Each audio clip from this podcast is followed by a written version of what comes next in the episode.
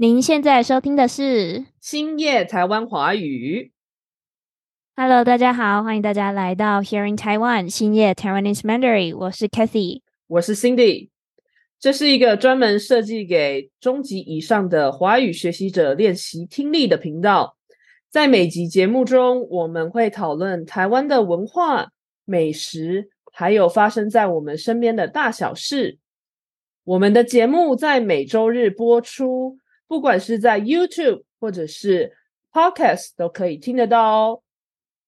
在 YouTube 收听的朋友们，欢迎订阅频道；在 Podcast 收听的朋友们，欢迎留言给我们，并给予五星好评。你的每一个留言和星星，对我们来说都是很大的鼓励。好，那我们话不多说，进入正题。今天我们想要跟大大家聊的主题，就是关于异国恋的好处这件事情。嗯哼，因为上礼拜我们跟大家分享的主要是异国恋的挑战跟难关，那事情都是一体两面的嘛，有好处就会有坏处，所以呢，我们就把异国恋这个主题拆成上下两集，前面先跟大家讨论困难的部分，那今天呢就要跟大家来拆解异国恋它甜蜜的部分在哪。对，那 Cindy 有对异国恋的甜蜜的部分有什么想法吗？嗯，我觉得不同背景文化的人，有时候你会觉得他们的想法跟你很不一样，会很有趣吧？嗯，这的确是其中一个好处了，因为我觉得有的时候，如果你跟同样国家的人、同样背景的人聊天，或是甚至在一起的时候，你会觉得那个话题好像很快就会结束。你说同个同个文化背景的人吗？嗯，因为你会理所当然的觉得对方跟你的成长背景差不多，然后有很多细节你就觉得不会再去一一的确认。我觉得这可能要分嗯享一个我的故事，这样大家比较好理解我们在讨论的是什么啦。就举例来说，最近不是发生那个吗？新北市的幼儿园喂药案，就是在台湾的新北市的一间幼儿园被发现喂安眠药跟其他毒品给小朋友，目的是为了让这些小朋友们可以赶快睡着。那我跟我男朋友看到这个新闻的时候，就有一些讨论嘛。那他就跟我说，其实他很不能理解为什么会有家长会愿意让这么小的孩子，什么生活的呃习惯都还没有处理好的时候，就送给他们，就送他们去幼儿园。因为他说，在比利时比较多的家长会是把他们的小孩教好之后，再送去幼儿园，一定都是要让小孩子们学会基本的吃饭啊、喝水啊，然后上厕所啊之类的，才会把他们送到幼稚园。可是嗯台湾的幼稚园的话，好像是两岁、三岁，你什么事情都还不会的时候，爸妈就直接把你丢进去了，然后幼稚园的老师就变成像保姆一样，嗯要帮你换尿布，要教你的小孩怎么上厕所，然后要还要喂药之类的。嗯所以他就跟我说，他觉得在这种早期教育啊，真的是两国非常的不一样。所以嗯我刚刚说的成长背景不同，你们可以聊天的话题就会越来越多，是这个嗯意思。确实，不过我觉得这也很也很看人的性格，因为如果说你是一个天生就是那种就比较自我中心，你其实对任何事物都不感兴趣，我觉得其实也很难，嗯就是一直聊。但是如果说你是，哎，好像跟我们的文化好像有点不一样，哎，我好好奇哦，然后就会就是真的就会像你说的，就是任何小事情都可以变成一个新话题，然后就一直狂聊，真的对对对对对对对对确实。但我觉得可能更自我中心的人还是少一点吧，就是你也很难遇到那种 我什么事情都不 care 的人。还是说就是呃无意冒犯，还是说像这种自我中心的人，可能就活该没男友，活该没女友吗？嗯对啊，那你还有觉得异国恋可能有的好处是什么吗？如果你们发展到结婚，然后生小孩的话，会生出一个漂亮的混血儿宝宝吧？哎，这个这个是真的，大家都会大家都会有的一个幻想哎，真的，我是觉得这很有意思哎，我觉得这基因的这个组合，是不是真的混血宝宝真的都看起来非常的可爱？之前对这种话题蛮有兴趣的，所以我就去稍微研究一下混血儿。那我其实得到的感想就是，其实那些混的好看的混血儿都是少数，其实混的没有那么明显，或者是说没有良好的结合爸妈两边优势的小孩。更多，简单的来说，我们现在看到的混血就是幸存者偏差啦。真的假的？哦，因为每次看到的混血宝宝都觉得很可爱啊，就混血的小朋友都觉得很可爱啊，我我是这么觉得。嗯，可是研究上面说，好像真的就是只有那些混的特别好的才会进入大家的眼里。哎，关于刚刚那个混血儿可能会因为长相被霸凌的一件事情，我想到。就是有几对艺人，他们其实有也有同样的状况。我之前读到一个文章，它是来自一个韩国的男团 Seventeen，它里面有一个成员叫 Vernon。嗯，那他其实自己是混血儿，妈妈是美籍发裔，然后爸爸是韩国人。那他真的就长得很帅，他有韩国韩国里奥纳多·迪卡皮欧。的一个 nickname，就是他完美的融合了南南韩跟法国的五官，就是非常的完美。他的脸部堪称雕塑等级。可是他自己就曾经在节目中分享过，因为他的妹妹其实没有长得像他那么好看，他的妹妹长相反而是偏亚洲的。嗯哼，就是你完全看不出来，他妹妹也是一样，跟他是混血儿。所以因为这件事情，他妹妹可能就。一些被霸凌啊，或者是说一些被比较的，就是我觉得应该是创伤了啦。他妹妹就有一些创伤，所以他就会觉得，好像身为混血也不是一件那么好的事情。其实之前有读过、有看过一些故事，就是虽然大家都会说什么啊，混血很漂亮什么什么的，但是好像其实就像如果你混血儿，然后你在台。在台湾念书的话，好像其实有时候同才也不一定那么喜欢跟混血混在一起，有时候也会有一点排挤那种感觉。就是他如果长得漂亮或好看，也不一定是都是优点，可能就是小时候的小朋友都是追求那一种大家要一样。嗯，所以其实当混呃混血儿的小朋友，他其实就是多少会长得跟可能普遍的台湾人不太一样。就会变成是好像说他是特别的，就有时候反而会因为这样就是被霸凌。嗯，的，对啊。哎，怎么话题变成混血儿？我们不是要聊异国恋？不小心开了一个混血宝宝的话题呢？那你自己觉得呢？你自己就深陷在，也不能说深陷啦，身处在这个异国恋的。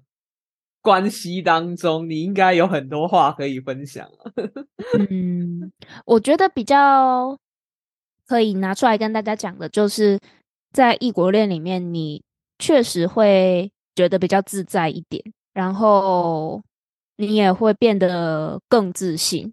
我这么说好了，呃，可能因为我的另一半他是欧，就是欧洲人，那我们。台湾人的刻板印象就是在这些比较先进国家里面，他们的怎么说呢？首先，对于美的意识定义比较广泛。因为我自己可能在亚洲的审美范围里面，不是那种美女，或者是说看到会让人眼睛为之一亮的漂亮的女生，所以其实我没有收到过很多正面的。赞美，可是我跟我男朋友在一起的时候，他就也很常会称赞我说：“哦，你今天穿的很漂亮啊，然后你很可爱啊，然后你很聪明之类的。”那这些正向的形容词都是我之前的人生没有人对我说过的，就大家只会说：“哦，你成绩还不错，然后你的人很好。”这样子。可是当当你没有收到过任何。关于你的外貌啊，关于你人格特质的赞美的时候，你听到这个男生对你这样讲，你就会觉得哇，真的吗？真的你在讲的是我吗？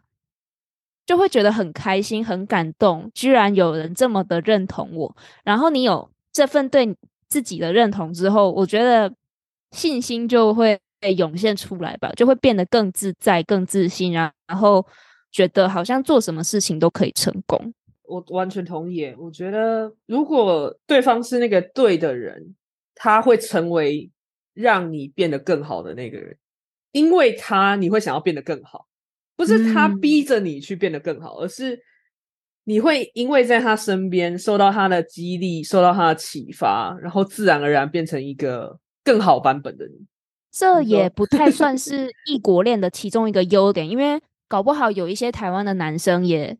也会这样做啊，只是我可能不会在那些男生的交友范围里面，所以我听不到。我从台湾男生身上我听不到这些赞美，所以我会把它归类成异国恋的好处，是因为这个样子。我可能市场不在台湾呐，比较偏欧美。嗯，主要来说，我有点好奇，就是因为其实认真来说，我觉得 c a s i e 长得比我漂亮。我会比较好奇的是，Casey 你自己自我的感觉是，你觉得你哪一点不受台湾男生的喜爱？我觉得是因为我太高哎，你太高，你几公分？哎，比我高吗？我一六五啊。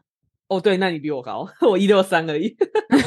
其实没差没有很多啦，只是这个身高的话，哎，因为我想找的是一个可以让我。小鸟依人的男生，那这个条件或许也就比较在台湾比较难找到，可能一百八以上，然后身材蛮高大壮硕的男生这样。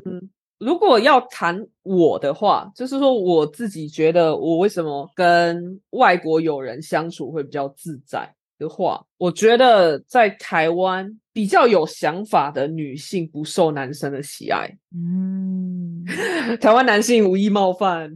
但是就是，可是我觉得我们就是在陈述事实而已。我们过去这二十几年来，也跟不少的异性有一些接触，总能讲几句话吧？总能讲几句公道话吧？对呀，我觉得应该说，台湾的社会价值观还是传授一种女生就应该服从男生。女生，你不管读书读的再怎么高。等到你跟了你跟一个人建立了关系之后，你就是应该要放低身段，你要妥协，去舍弃掉过去一些有主见的你。嗯，我我当然同意进入一段关系，双方就是要彼此一些让步什么的。但是我从很多可能长辈的一些话语。或者是我自己实际交手过的，也不能说交手啊，听起来有点熟，就是实际碰过的男性，他们都会给我这样的一种感觉，就是，嗯，他们想要一个顺从他们的女女女朋友，想要一个顺从他们的妻子，想要有一个顺从他们的女儿之类的。对，嗯，所以我觉得是不是他们比较没有办法。接受自己的伴侣是跟自己平起平坐的，嗯，可能也有一点，就是他们会觉得男人就是要撑起这个家，男人就是要当女人的依靠。但我自己的想法会比较是，你能够当我的依靠很好，可是我也想当你的依靠。我希望我们两个人是互相扶持，并肩同行。当彼此人生中重要的、一起经历各种事情的伙伴，嗯，我不想要当你的宠物，我也不想要当你的附属品，我不想要这样。对，嗯，真的。所以我觉得这也可能是为什么我们、我们、我跟 c a s i e 都会觉得说，跟呃欧美人士相处会更自在一点。如果指异性部分的话，对，而且我觉得还有一个，我对我自己来说还蛮有感触的，就是像我刚刚提到，他们对于美的标准比较宽松，所以他们间接的也会觉得身材不一定要是纸片类的瘦，因为我觉得我的身材可能在台湾的审美标准里面算是有点太大只了。我其实可以跟大家讲我的身高体重，诶，就是我快六十公斤，可是我刚刚说我只有一六五，那这个体重呢，可能在很多的台湾男生眼里会觉得完全不可能。阿丽安奶，你太胖了，就是你怎么可以胖到快六十呢？同意，同意。对其他国家的男生们来来说，他们会觉得没差啊，就是你根本就没有很胖啊。所以我会觉得自己可以变得比较自在，可以穿自己喜欢的衣服。有一部分也是因为他们对于身材的要求没有这么的严苛，没有严苛到让我觉得我好像没有四十五公斤，我就是个罪人一样。嗯，同意诶诶，其实可能听众朋友不知道，其实，在台湾的审美观念当中，是女生不管身高多高，体重都不可以超过五十公斤。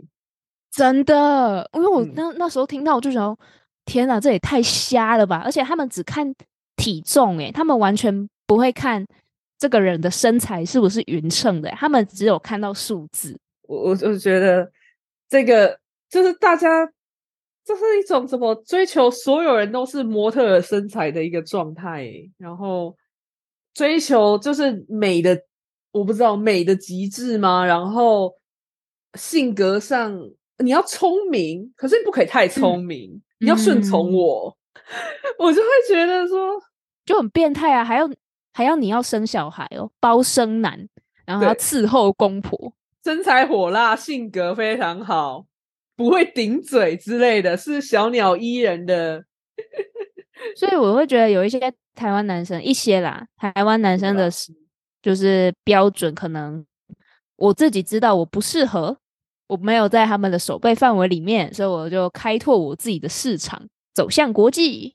我可以跟大家分享一些自己本人亲身经历的故事，就简单说一下。我曾经有就是跟呃，就是有好感的男生就是约会，然后他就跟我说，他说如果你再更瘦一点的话，我绝对会追你。我觉得这句话很讨厌呢，他在自以为什么？听了好生气哦！哦，我超傻眼的。我觉得，我觉得就算就是呃，台湾有很多男生有那个 mindset，觉得说可能女生怎样才是美，但是其实绝大多数人都还是蛮绅士的，他们不会这么 rude，就不会这么直接这样讲。所以我那个时候一听到就很解，就是我跟我就觉得这个人连朋友不能当，就是他在美国讲这句话会被打死吧？我有遇过很多男生，是可能我身边有很多很漂亮的女性，然后他们靠近我是为了利用我去接近那个女性，然后我就会觉得，OK，你你你要就是达成你的目标，我是无所谓，但是我觉得你至少要有一点礼貌。我觉得如果你就只是想要跟那个女生约会，然后你想认识她。你可以自己直接去说就好了。你可以直接说，这样很不细我我想要认识那个女生，你可以，你可以呃，给我她的联系方式吗？你可以这么直接，或者是你要委婉一点，先跟我建立一点友谊，然后再认识那女生也 OK。但是你不可以，你不可以就是说什么利用完我，然后就。对，就把我甩开，哎，我就觉得什么东西，就做人的不是基本道义吗？这种感觉，就觉得这样的人很不 OK，真的很不 OK。这男的也太 pussy 了吧！自己喜欢的女生不敢追，还要先透过其他的人来建立联系。没有啦，我们现在讲不是普遍的台湾男生哦，就是只是我们遇过几个极端案例，然后，嗯，也有过很好的朋友跟我说。我觉得你应该要再更小鸟依人一点，你不要什么事情都自己独立做。男生不喜欢这样子，男生希望女生依靠他。嗯，我我比较是这种感觉，就是嗯，对啊，我不想谈我目前的那个太多了，我不想要谈我目前现在 这个。嗯，了解了解。先先对听众卖个关子。嗯，所以我觉得听起来我们会比较喜欢跟呃外籍的异性朋友们相处，可能是因为我们在对台湾男性相处这个部分有一点创伤跟一些不太愉快的经验。当然，我们也了解，我们接触到的不过就是那几个人而已。可是，就是因为那几个人，会让我们有一种偏见吧，甚至是会有一种不能再信任这个群体的人的想法，所以我们也会觉得，哦，或许可以跟其他国家的异性发展看看。那当然，我们也得到了还不错的回馈，所以。我们就把它归类为就是异国恋的好处之一，这样。不过说实话，那个遇到那几个，其实应该不止几个啦，可能也有不少，可能几十、十几，嗯，其实也不止几个。它不是 a few，是 a do a few dozen，所以其实也有足够的代表性了。我觉得，我我嗯，我觉得我也没有特别想要去批判。嗯，部分男呃台湾男生是这样的想法，我相信有一些女生可以符合这样的标准，但我我比较会觉得是说，就像 k a s e y 讲的，就是你经历过那么多次，然后你觉得这么不顺利之后，其实你就会想要去尝试别的可能性，去看看是不是。是不是只是你的性格更适合在别的地方，呃，跟别的人谈恋爱，还是说你就是不适合谈恋爱？就是就只是想要证明这件事。我觉得真的，就像台湾有这么多家的饮料店，你喝到五十兰的珍珠奶茶不好喝，你不可能接下来还会每一天都会去五十兰买同样一杯珍珠奶茶吧？你一定是会想要换其他家啊，你可能会想要换 Coco。你可能会想要换珍珠丹，你可能会想要换 I don't know like 五同号。我觉得谈感情就很像在喝不一样的饮料一样啊。今天这一家的东西不好吃，你就换其他家嘛。那你总是能够换到其他呃其他家的东西是你觉得好吃的。嗯，那所以我就会会觉得我们这样子做是我们有理由的。嗯，我们不是说崇洋媚外啊，或者是说一定会觉得西方男性比较好。我们有这种奇怪的幻想，没有，是因为我们真的没有办法内销，所以我们转出口。我觉得你刚刚那个比喻超有趣的，我觉得很棒。就是 当你今天去，呃，但我有些想，我想补充啦，我想补充你刚刚那个珍珠奶茶论，就是，嗯，就是你刚刚说的是你今天去。五十兰喝了一个珍珠奶茶，然后你觉得很难，你觉得很难喝，然后你就会想要去别别家买嘛？这确实是，但是我自己会比较像是，好，我今天在这一家珍珠奶茶的这个分店喝不好喝，好，OK，没关系，我隔天我下次去别家喝喝看，别的分店喝喝看，还是五十兰的珍珠奶茶，但是靠背。你不要换别人家，但是因为我觉得有时候是分店的那个品质控管问题，我没有再聊那么深入了。饮料店，我这期主题到底是什么？没有，我想要延续这个比喻啊，所以我我的我你的那个论点是说。今天我遇到了一个台湾，呃，就是呃，把五十岚比喻成台湾男生，他不 OK，所以我就去换别国男生。但我的论点比较像是说，好，今天这家分店，所以就是单一个体这个，嗯呃，单一的这个台湾男生，他不足以代表全部的台湾男生，所以我会想要尝试，就就像我是说那个五十岚分店多尝试几家。对哦，因为有你知道，有时候 继续用饮料这个论点，就是有时候真的那个不同家真的喝起来会有差别，所以 OK 好，我懂。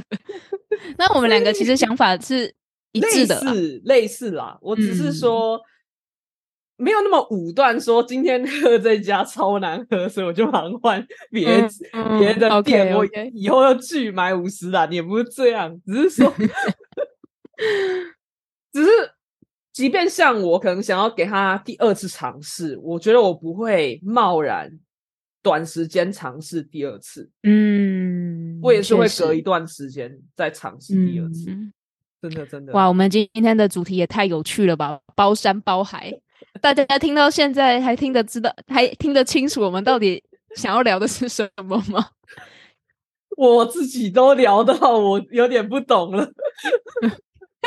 没有了，就是异国恋嘛。那我们就讲了一些我们觉得异国恋还不错的好处，但我觉得我们这集聊下来的比较是因为文文化上的差异，会让我们觉得我们两个的特质在台湾的异性市场，在台湾的恋爱市场是没那么受欢迎的，所以我们既然做不了内销，我们就是转出口。那刚好我们都在呃找外籍的异性朋友这方面上还蛮顺利的，然后我们也体体会到了一些跟台湾男性谈恋爱的不一样的感觉，所以我们就会觉得这些是好处。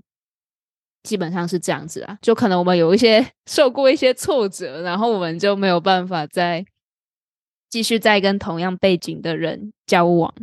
我我相信台湾男性当中，应该还是有一部分的人是喜欢我们这种类型的。但是我觉得那个论点比较像是，如果我们就是从一个这个怎么讲，嗯，数学的我不知道数学的角度吗？去想说，如果是像欧美人士，你这样 type 的人，在欧美人士的这个喜欢范围内更大，但是你在台湾的喜欢范围就是这么窄的话，嗯，一般正常来说，你都会选择那个比较大的，对不对？对啊，对啊所，以其实我觉得这是一件很自然的事情啊。嗯，真的，好啊，所以对。这一集好像差不多就是这样，我不能再讲更多了。没错，好，那我们赶快把这一集的今天的节目内容就到这边，希望大家喜欢。想了解更多的朋友们，欢迎到 Cathy 的 Instagram Cathy Dash Chinese C A T H Y Dash C H I N E S E，我会不定时发布一些有趣的单字，还有台湾文化的相关内容。如果想要更全面的了解台湾的在地文化，欢迎你加入 Cathy 的 Patreon 会员，每个月只需要五美金就能享有 Podcast 的逐字稿与寄到你的 email 的每日学习内容哦。Patreon 的链接会提供在每集节目的说明栏中，有兴趣的话就马上手到加入吧。感谢你今天的收听，我们下次再见，拜拜。希望大家会喜欢哦，大家拜拜。